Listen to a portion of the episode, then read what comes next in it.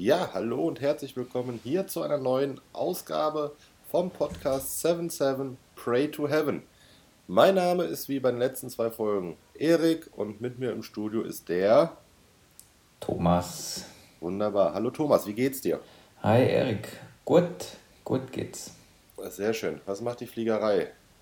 Ähm, unverändert. Ne? Also wenn man den Medien, in den Medien das Ganze verfolgt, steht die Fliegerei sprichwörtlich immer noch ziemlich am Boden und die Aussichten sind eher so langfristig auf die nächsten zwei, drei Jahre, dass sich etwas wieder entwickeln wird. Aber es wird lange nicht das sein, wie es mal war. Ne? Also viele ja. Konsolidierungen stehen im Haus, ähm, Veränderungen, es ist ein Arbeitgebermarkt.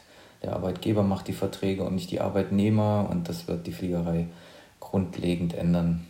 Was ja. für Passagiere am Ende dann ja, zu spüren sein wird, das ist, glaube ich, momentan noch gar nicht absehbar, die Auswirkungen. Du meinst jetzt von den Preisen her für die Flugtickets? Ja, zum einen die Preise, aber auch äh, die Qualität, ähm, das Angebot. Also, ich sag mal, der Klassiker, ne? Äh, Palma, da hast du am Tag 20 Flüge rausgehabt aus Berlin. Ähm, Ob es die Vielzahl an Flügen noch geben wird, bezweifle ich im ersten Moment. Also vielleicht in den nächsten drei, vier Jahren, aber anfänglich nicht. Ich sag mal so, in Deutschland kann man auch schön Urlaub machen, ne? Mhm. Müritz, äh, Mecklenburgische Seenplatte, traumhafte Gebiete. Ah, du, Sächsische Schweiz ist mega, ist ein Hammer, gell? Also ja. ich bin das super gern. Ja, wobei Sächsische Schweiz und Müritz, da fällt es eigentlich schon schwer zu äh, äh, unterscheiden oder entscheiden, gell? Äh, nein, ich bin eher der Wassertyp.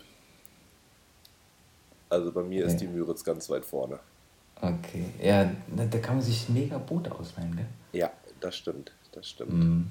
Das mache ich in der Regel einmal im Jahr mit dem Kumpel, kleines Bötchen und dann Mecklenburgische Seenplatte, eine Woche Männerurlaub.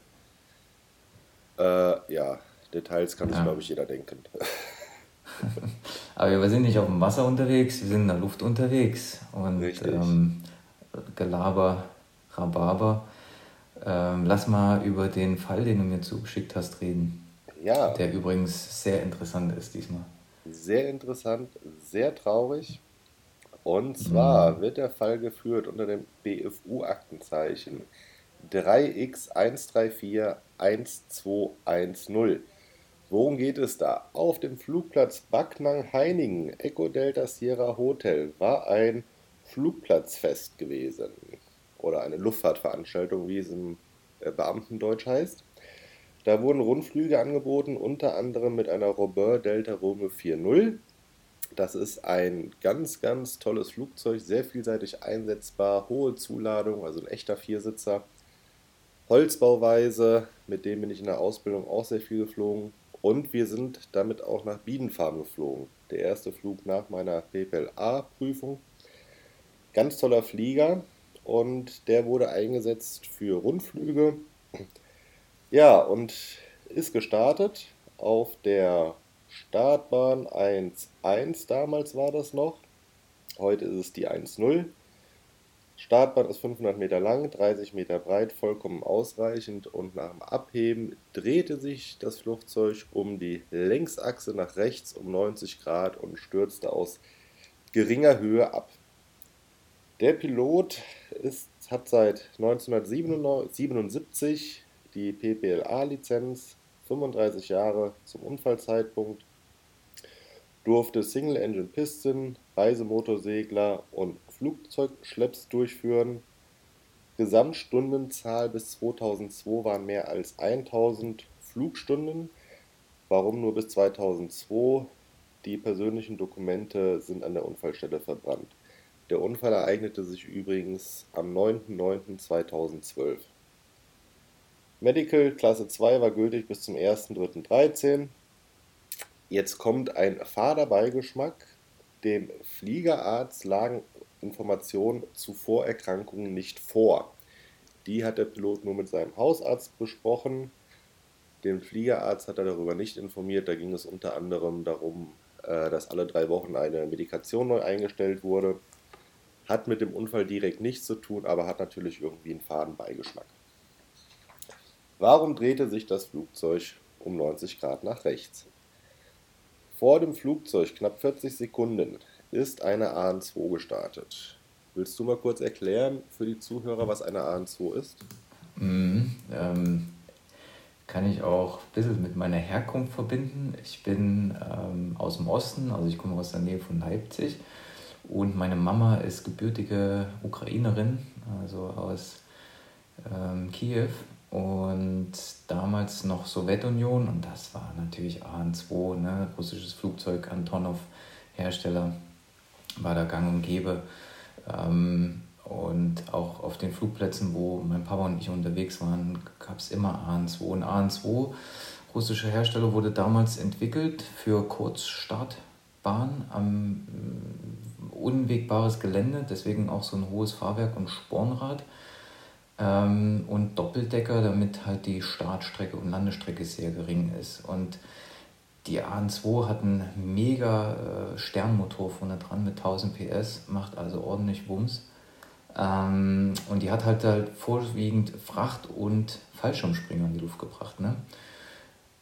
Ähm, was keiner weiß, ist, die AN2 recht schwer ist, mit knapp so 5 Tonnen, ähm, plus Zuladung dann halt.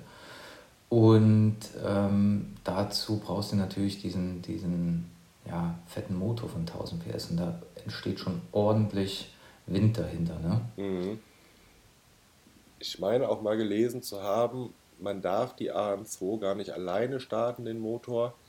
Es muss immer jemand dabei sein mit einem Feuerlöscher.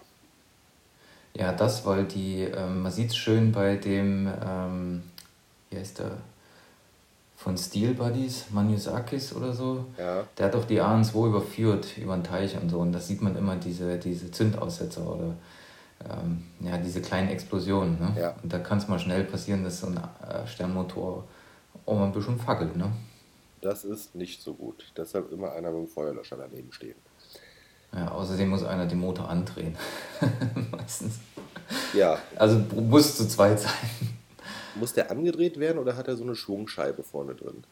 Ja, der, der, den dreht einer an und dann wird gezündet und dann, ähm, also es ist am einfachsten. Okay. So wie ich das verstanden habe. Ich bin es selber nie geflogen, ähm, aber äh, ist auf jeden Fall ein interessantes Flugzeug.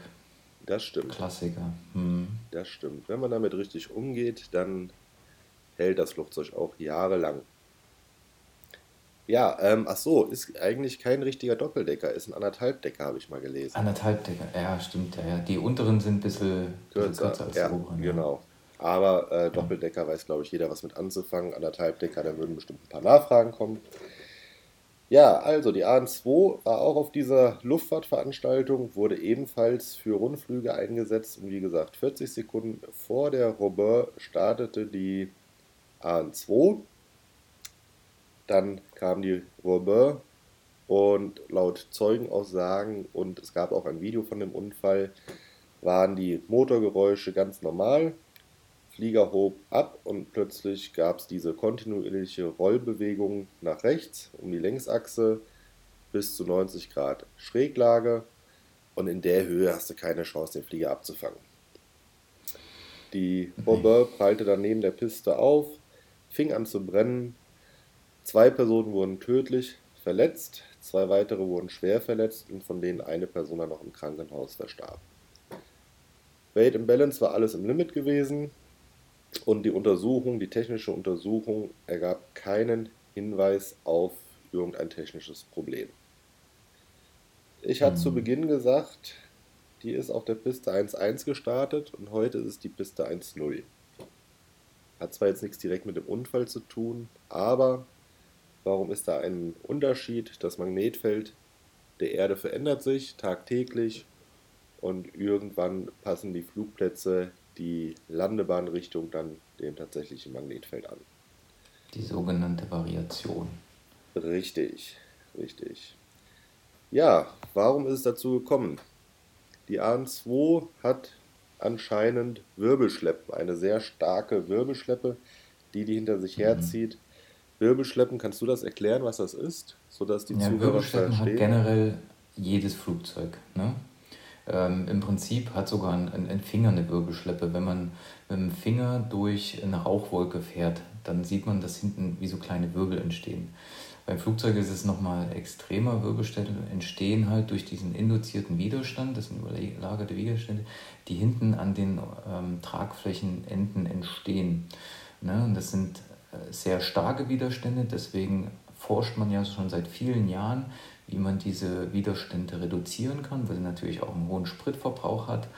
Ähm, angefangen hat man da mit diesen berühmten Winglets, ne? Boeing sieht man die ganz schön, die nach oben gehen ja. Die verringern diesen Widerstand. Jetzt der neue A350, der hat ja so ganz elegant geschwungene, hinten spitz werden und in sich verdreht, also ganz üble, ist auch nur möglich wegen der Carbon-Herstellung. Ähm, Flügelspitzen, die aber einen brutalen Effekt haben auf, diesen, auf diese Wirbelschleppen und auf diesen induzierten Widerstand. Und das Problem ist, diese, dieser induzierte Widerstand, der diese Wirbelschleppen auslöst, ne?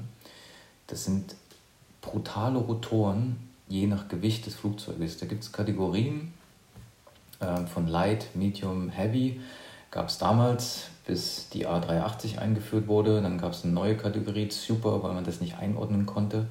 Und nach diesen äh, Kategorien, es wird nach Gewicht gestaffelt, weil das Gewicht einen enormen Einfluss hat auf diese äh, Wirbelschleppen, auf die äh, Stärke der Wirbelschleppen ein kurzer Abriss, also alles, was light, leicht ist, ist bis 7 Tonnen, dann Medium, also das ist so die Kleinfliegerei Cessna 182 und so weiter. Äh, Medium sind ähm, Boeing und A320, also Boeing 737, A320 sind 7 bis 136 Tonnen und Heavy ist alles über 136 Tonnen und diese Super ähm, Gewichtseinordnung ist halt nur der A380. Und dann gibt es bestimmte Staffelungen. Also wenn ein leichtes Flugzeug hinter einem Medium fliegt, eine Cessna 182 hinter einem A320, dann muss man da äh, fünf Meilen Abstand bzw. drei Minuten halten. Ne? Und so muss man sich das auch in diesem Unfall vorstellen. Jetzt kommt da eine Antonov, die hat über 5 Tonnen, es waren ja auch 31 Grad, also der hat ordentlich Bums gegeben, ne? damit er auf so einem kurzen Platz auch hochkommt, Vollgas. Und ähm, durch das Gewicht ähm, entstehen natürlich übelste Wirbelschleppen hinter, diesem, hinter dieser Antonov. Und dann kommt eine Robin, die wiegt noch nicht mal die Hälfte fast, ne? Ähm, und 40 Sekunden später kriegt die volles Brett diese Wirbelschleppen der Antonov ab. Wenn wir starten mit der Boeing hinter einem, also mit der 737 hinter einem Jumbo oder so, dann müssen wir zwei Minuten warten. Ne? Das ja. ist so vorgeschrieben, dass, da können die Lotsen auch nicht anders. Wobei es dann immer eine Frage ist, äh, wo ist, äh, also die Wirbelschleppe entsteht mit der Rotation. Das heißt, wenn du startest, der Bereich, wo du startest, gibt es keine Wirbelschleppe. Erst die wenn das keinen Effekt steht. Genau, ja. erst mit der Rotation. So, und je nachdem ist es ja so, dass jeder mit einer unterschiedlichen Startleistung startet. Ne? So, und damit auch die Rotation sich verschiebt auf der Startbahn. Ne? Mhm. Also, und die Boeing, der Jumbo braucht halt Vollschub und startet, was weiß ich, nach 2500 Metern. Und die 737 startet aber nicht mit Vollschub, mit, wir, wir nennen es uh, Reduced Thrust, ne? um die Triebwerke zu schonen, haben aber dann denselben ähm, Rotationspunkt wie, die, wie der Jumbo. Ja.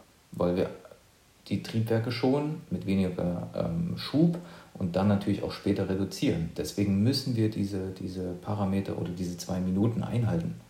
Ne? Damit eben das nicht passiert, dass wir direkt in den Jumbo in die Wirbelschleppen kommen.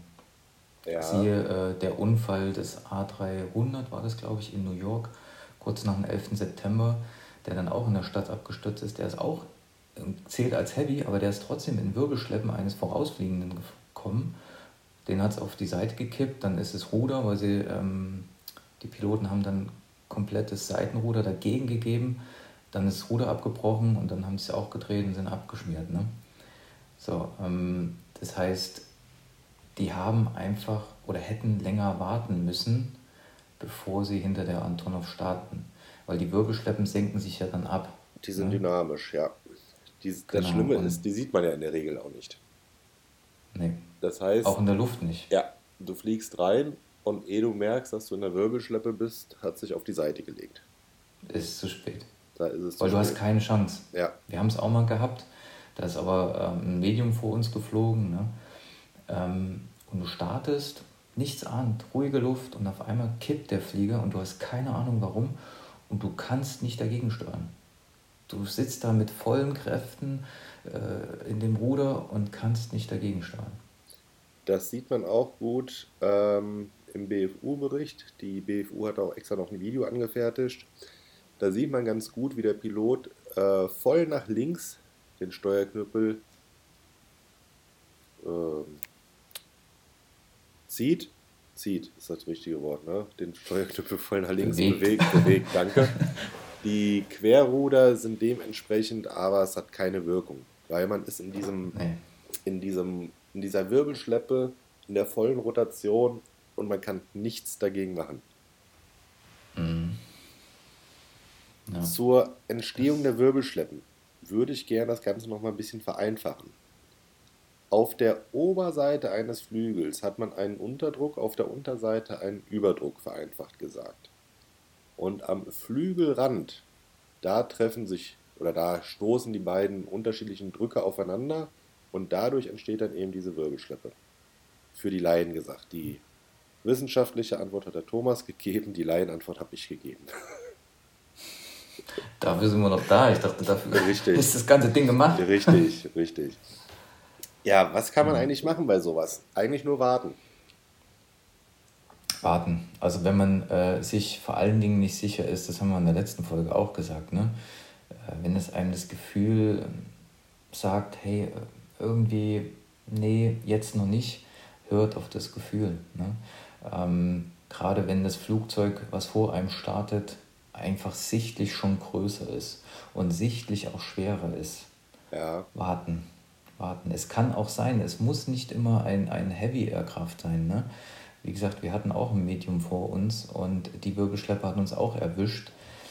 Es ist, der Ausgang ist nicht ganz so brutal, als wenn es äh, ein viel schwereres Flugzeug ist, aber es beeinflusst einen. Und gerade in Bodennähe, wo man sowieso wenig Luft hat, ähm, und dann hat man auf Plätzen noch Baumreihen oder, oder Stromleitungen oder so, da willst du erstmal weg vom Boden. Und wenn dich sowas erfasst, hast du keine Chance. Nicht gut aus. Und wenn man mal den, in die Kategorien schaut, wenn Light, also ein Flugzeug weniger als 7 Tonnen, einem Leitflugzeug folgt, gibt es keine Wartezeit, allerdings einen Abstand von drei nautischen Meilen.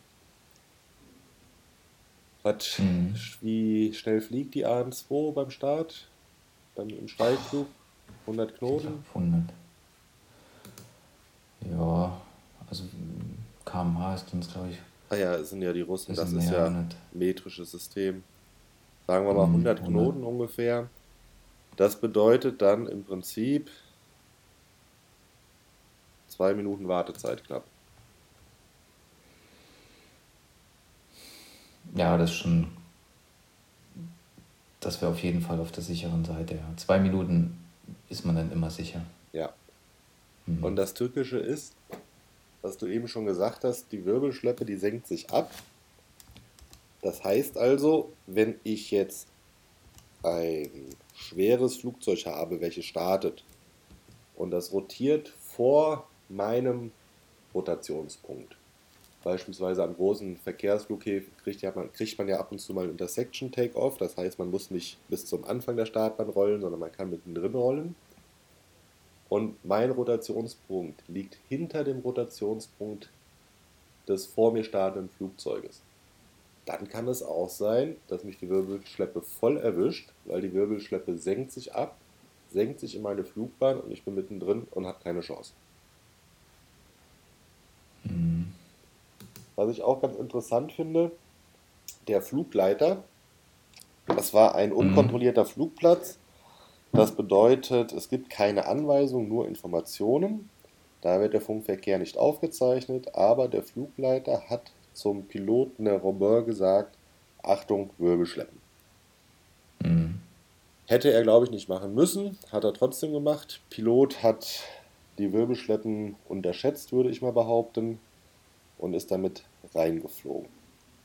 Warum der Flugleiter das jetzt gesagt hat, warum er wusste, dass die AN2 so heftige Wirbelschleppen hat, das weiß ich auch nicht. Auf jeden Fall habe ich so ein bisschen das Gefühl, die BFU, die ist sich dem gar nicht so richtig bewusst geworden.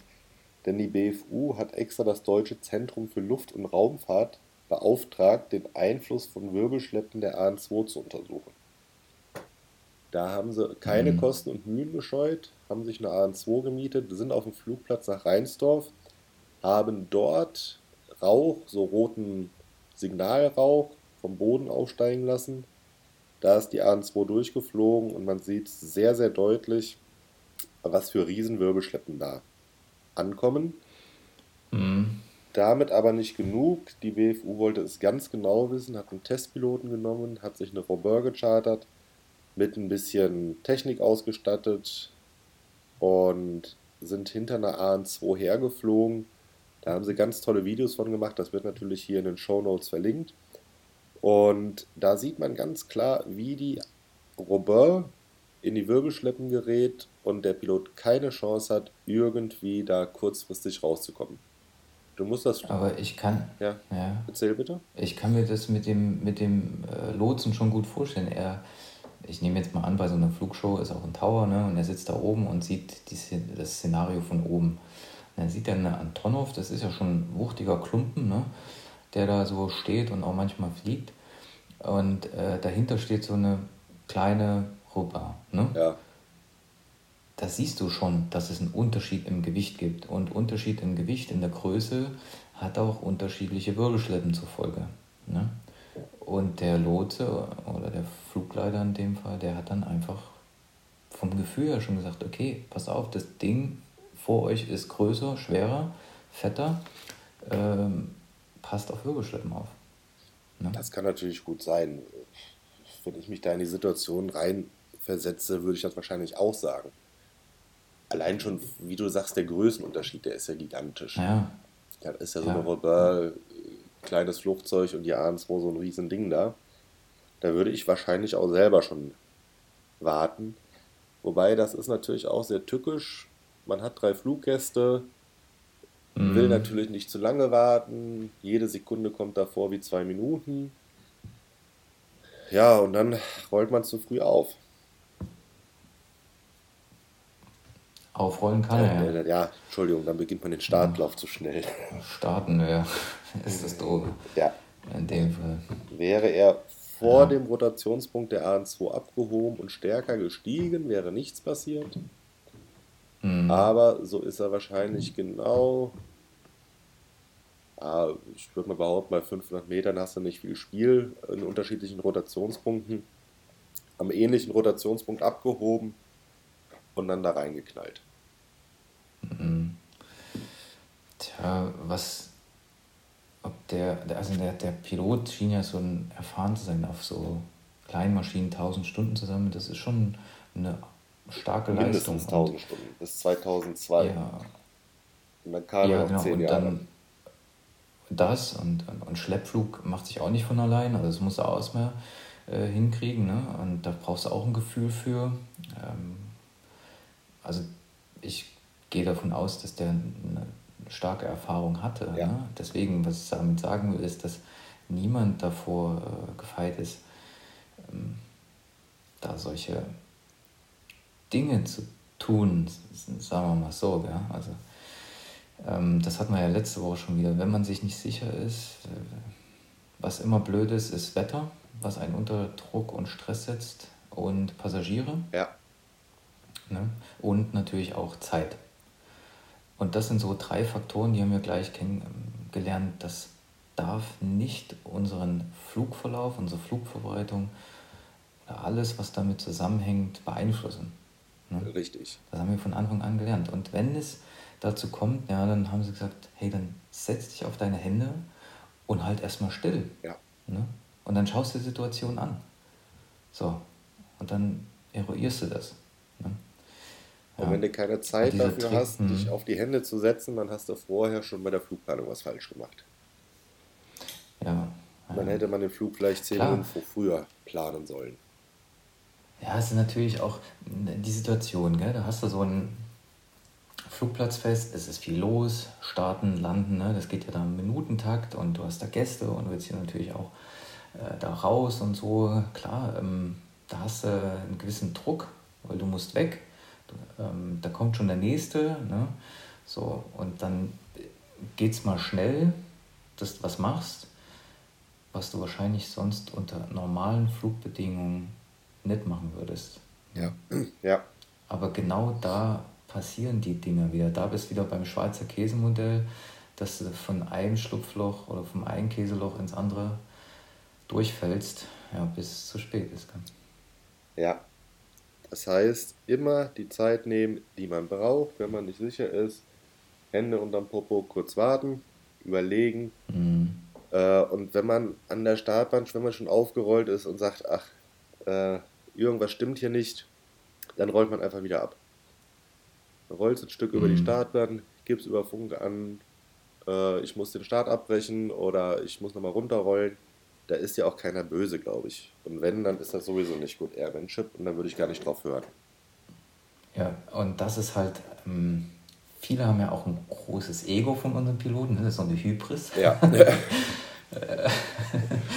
Und äh, was, ich roll da nicht wieder ab. Ne? Das ist was für Anfänger oder äh, so die Sprüche, was, wir starten noch nicht durch, so ein Quatsch. Und äh, viele Passagiere denken immer, oh Gott, wir sind durchgestartet, äh, mein Gott. Und dann sage ich, wisst ihr was? Ey, seid froh. Gell? Das ist das Beste, was in dem Moment euch passieren konnte. Weil wenn er durchstartet, dann ist irgendwas gewesen, was nicht so sein sollte. Ja. Und dann haben die einfach sich nochmal hingesetzt, das Ganze eruiert, besprochen und dann in Ruhe nochmal den Anflug gemacht. Ne? So wie es sein soll. Wenn der landet, genau, und wenn der landet und mit Krampf da reinfliegt, das ist immer schlechter. Durchstarten, immer gut. Abrollen, wenn es nicht funktioniert, wenn irgendwas nicht stimmt. Aber wenn ich einfach nur ein schlechtes Gefühl habe oder mir sitzt einer quer, ne, dann lieber einmal abrollen, Luft machen und dann geht es nochmal los. Richtig, richtig. Mir hat mal ein Fluglehrer gesagt, Du fliegst an, nicht mit dem Ziel zu landen, sondern mit dem Ziel durchzustarten. Erst wenn alles passt, dann landest du. Das mhm. heißt, du bist gedanklich eigentlich darauf eingestellt, durchzustarten. Und wenn du merkst, es passt alles, dann setze den Flieger auf den Boden ordentlich. Mhm. Das ist bei uns in der kommerziellen Fliegerei auch ähnlich, sag ich mal. Wir fliegen halt an, ne? wir haben Parameter, die wir einhalten müssen, wir haben dieses Gate in 1000 Fuß, wo alles stimmen und passen muss. Und dann gibt es aber eine Entscheidungshöhe. Und bei dieser Entscheidungshöhe, wie der Name schon sagt, entscheiden wir, ob wir landen oder durchstarten. Und wenn wir uns an dem Punkt entscheiden, wir landen, dann sagen wir Landing. Und dann sagen wir, okay, jetzt passt alles, dass wir landen ist natürlich immer noch möglich durchzustarten, falls irgendwie ein Trecker auf die Bahn rollt oder sowas. Ne? Aber ansonsten ist es für uns das Zeichen, okay, jetzt sehen wir die Landung als gegeben an. Ja, wenn alles perfekt passt. Mhm. Da wurde jetzt auch ein schöner ja. Unfallbericht veröffentlicht von der Cessna 340, die in Augsburg, glaube ich, verunglückt ist. Äh, nur eine ganz kurze Darstellung vom Unfall, der wollte landen, war schon weit unter der Entscheidungshöhe, so wie ich das gelesen habe, und hat dann zu hoch rotiert oder zu hoch äh, den, den, den, die Nase des Fliegers nach oben ausgerichtet und ist dann durchgesackt auf die Landebahn, weil er die Landebahn vorher gar nicht gesehen hatte, so richtig. Aber das können wir in einer anderen Folge besprechen, aber das ist eben auch so, hat sich nicht richtig entschieden. Ja, hinterher nicht. Wäre nichts passiert, wäre es nie äh, zur Sprache gekommen. Ne? Und das ist immer der Punkt. Und deswegen sitzen wir beide auch hier und reden drüber, weil wir das Gefühl haben, und die Initiative hast du ja ergriffen, Erik, dass viel zu wenig über solche Themen gesprochen wird. Ja. Weil dieser Stolz, dieses Ego, diese Hybris, die wir gerade angesprochen haben, in der Fliegerei weit verbreitet ist, ähm, aber eigentlich kontraproduktiv, gerade bei der Unfalluntersuchung, Herleitung und Analyse.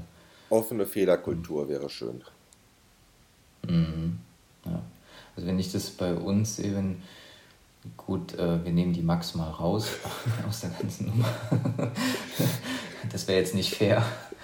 Aber ansonsten, äh, wie detailreich diese Fehler analysiert werden. Also wir hatten uns ja schon mal unterhalten, so ein bisschen in Vorbereitung auf die Folge heute. Ähm, ein Reifenplatzer, was da im Hintergrund alles läuft, das, das, das sieht kein Mensch. Ne?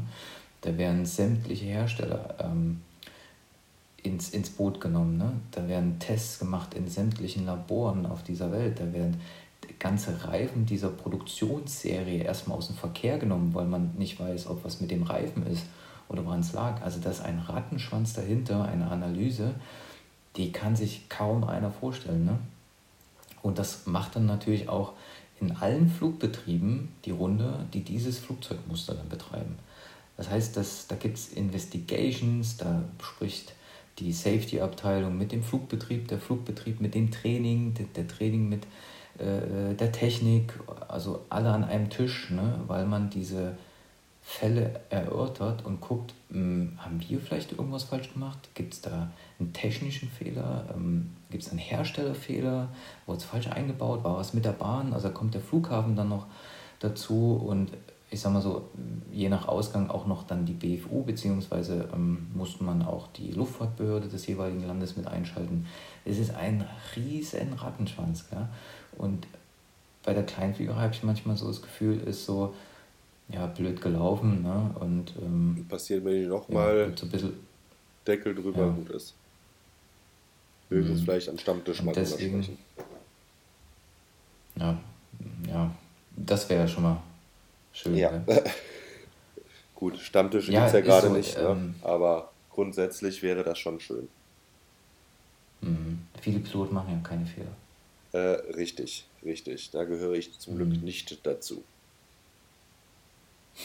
Das ist. sehen wir noch. Nee, ich, ich, ich mache ganz viele Fehler. Achso, du ich redest. Ich gehöre ja, nicht stimmt. dazu, dass ich keine Fehler mache. Ah, ja, ich, ich, ich mache äh. garantiert ganz viele Fehler. Ich setze mich auch nach jedem Flug hin mhm. und überlege, hm, was habe ich falsch gemacht, was hätte ich besser machen können. Weil ein, zwei Käsescheiben mhm. reichen mir. Ich brauche nicht mehr Käsescheiben. Und deshalb mhm. auch dieser Podcast, weil ich da ja auch viel von lerne. Gerade AN2 fällt unter Leid. Ja, so schlimm kann das ja schon nie sein. Geht doch anders. Ja, AN2 ist so wahrscheinlich so ein Twitter-Ding wie die 757, ne? Die 757 ist vom äh, Gewicht her als Medium eingestuft. Aber von der Wirbelschleppen-Kategorie wird die 57 als Heavy eingestuft. Ah, okay. Ne? Mhm. Das ist auch so ein Twitter-Ding. Ich habe in einem. Weil ja. die, die, die, die, die Konstruktion der Fläche ist ja auch maßgeblich entscheidend für so ein, die Art und Stärke einer Wirbelschleppe. Ja. Nicht nur, nicht nur das Gewicht. Ich höre noch äh, einen anderen Podcast nebenbei, neben unserem, den ich natürlich auch täglich höre eigentlich. Äh, und zwar heißt der Kampf Leibes Ass, da berichten zwei Kapitäne, nee, zwei Piloten, ein Kapitän, ein First Officer, über ihren Flugalltag. Und die haben auch mal über die Wirbelschleppen gesprochen und haben gesagt, es gibt keine richtige Formel, um Wirbelschleppen zu berechnen, um mhm. den, den, den Widerstand, der durch Wirbelschleppen entsteht, zu berechnen. Das ist eigentlich so ein bisschen Try-and-Fail-Prinzip. Man macht ein Winglet, guckt, wie die Wirbelschleppen sind, passen sie, passen sie nicht. Ist natürlich noch mehr dahinter, aber vereinfacht gesagt. Und da gibt es nicht so wirklich eine Möglichkeit, das anscheinend zu berechnen. Nee, deswegen, ähm, deswegen ja auch diese Twitter-Flugzeuge. Ja. Ne? AN2, äh, klar, light vom Gewicht her, aber eine brutale Wirbelschleppe aufgrund der Flügelkonstruktion. Dasselbe ist mit der 757 vom Gewicht her light, aber aufgrund des, der gesamten Aerodynamik des Flugzeuges äh, Heavy Aircraft. Vom, Gesieg, also vom Gewicht her leicht, ja. Äh, Medium meine ich, sorry. Ja. Ja, naja, ist ja nur eine Hülle. Ja, ja, ja, ja. Eine Röhre. Ja, das ist hochinteressant. Ja. Und auch wenn man Verkehrsflughäfen ja. anfliegt, muss man da tatsächlich darauf achten, beim Anflug, beim Abflug, wer da vor einem ist. Und wenn. Das machen aber die Lotsen schon ganz geschickt. Also ähm, äh, beste Beispiel Frankfurt. Ne? Wenn Frankfurt anzufliegen, der, alle denken immer, oh, das ist super schwer und oh Gott, ne? Frankfurt ist einer der, und München, so, solche Flughäfen sind super leicht anzufliegen, weil der Lotse sagt dir meilenweit voraus, was du zu tun hast. Und wenn du einfach nur das machst, was der Lotse dir sagt, dann hast du, kannst dich fast zurücklehnen. Ne? Musst nur eindrehen, was er dir sagt. Weil die natürlich wissen, was du für ein Flugzeug ja. bist, ne? in der Wirbelschleppenkategorie. Und die müssen darauf ja achten. Die staffeln dich dann. Wenn du in einem Heavy bist, musst du aber auch exakt diese, diese Geschwindigkeit fliegen. Ne? Wenn du das nicht tust, nehmen die dich aus der Sequenz. Die schmeißen dich gnadenlos raus. So, und dann fliegst du da hinterher und die staffeln dich nach den Meilen, beziehungsweise, also ja, bei denen ist es nach den Meilen, ne, was ja ungefähr auch die Zeit dann ergibt. Deswegen sagen sie dir genau, welche Geschwindigkeit ja. du fliegen musst. Und dann ist das wie eine Perlenschnur. Ne? Dann siehst du ganz genau, wo wer ist, Heavy, Medium, ne? wie bringen die dich da rein und so. Also das machen die grandios, ohne Mist. Ja, ich habe ja früher in der Nähe von Frankfurt gewohnt, in Südhessen, in Darmstadt. Und da war ich natürlich oft am Frankfurter Flughafen. Also wenn es dunkel war, dann hat man wirklich wie an der Perlenschnur die Landelichter gesehen von den Flugzeugen. Das war schon beeindruckend. Mhm. Ja, und Chicago ist fast noch beeindruckender. Die staffeln ja noch enger, wenn es möglich ist. Ne? Also Heavy, Heavy, Medium, Medium. Da ist der eine dann nicht ganz abgerollt, da toucht der andere schon. Die geben ja dem dritten, vierten Flugzeug, das ist in den USA so möglich, hintereinander schon die Landing Clearance. Ne? Alter, das ist so krass, wie präzise und exakt die dort arbeiten. Das ist in Deutschland auch. Aber da musst du mitmachen. Die machen es nur nicht. Möglich. Ja, möglich. ja, All Frankfurt und so, also unsere Lotsen sind schon super, muss man auch sagen. Also definitiv, definitiv. Und das Schöne ist, wenn du als kleiner Privatpilot irgendwo reinfliegst in eine Kontrollzone, natürlich mit Erlaubnis, Du musst nicht groß den Flugweg planen. Der Lotse sagt dir alles. Mhm. Du musst dich natürlich vorbereiten, musst auf der Karte gucken, wo sind die Pflichtmeldepunkte. Am besten hört man sich die Artis noch an, damit man auch weiß, welche Bahn aktiv ist, aber man muss nicht groß planen. Das ist alles vorgegeben. Äh, ja, jetzt denunzierst du unseren Beruf ein bisschen, aber ist okay. Nein, das wollte ich natürlich nicht. Es ist natürlich sehr kompliziert und sehr schwierig für Berufspiloten von großen Flugzeugen, aber für die kleine VFR-Fliegerei ist das alles einfach. Planung gehört natürlich dazu. Ja.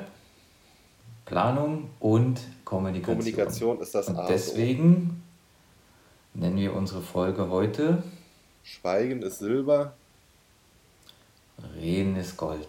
Wenn ihr Fragen habt, wenn ihr Verbesserungsvorschläge habt, schickt einfach eine Mail an info@77pth.de und ich würde sagen, wir hören uns so in circa zwei Wochen wieder mit einem interessanten neuen Fall. Vielen Dank fürs Zuhören. Wir hoffen, ihr habt ein bisschen was mitgenommen und auch ein bisschen Freude dran gehabt. Und wir würden uns wirklich mal über ähm, das ein oder andere Feedback freuen. Ne? Nicht zögern, und auch in meinem Namen wünsche ich euch einen schönen Tag noch und dann bis in zwei Wochen. Tschüss.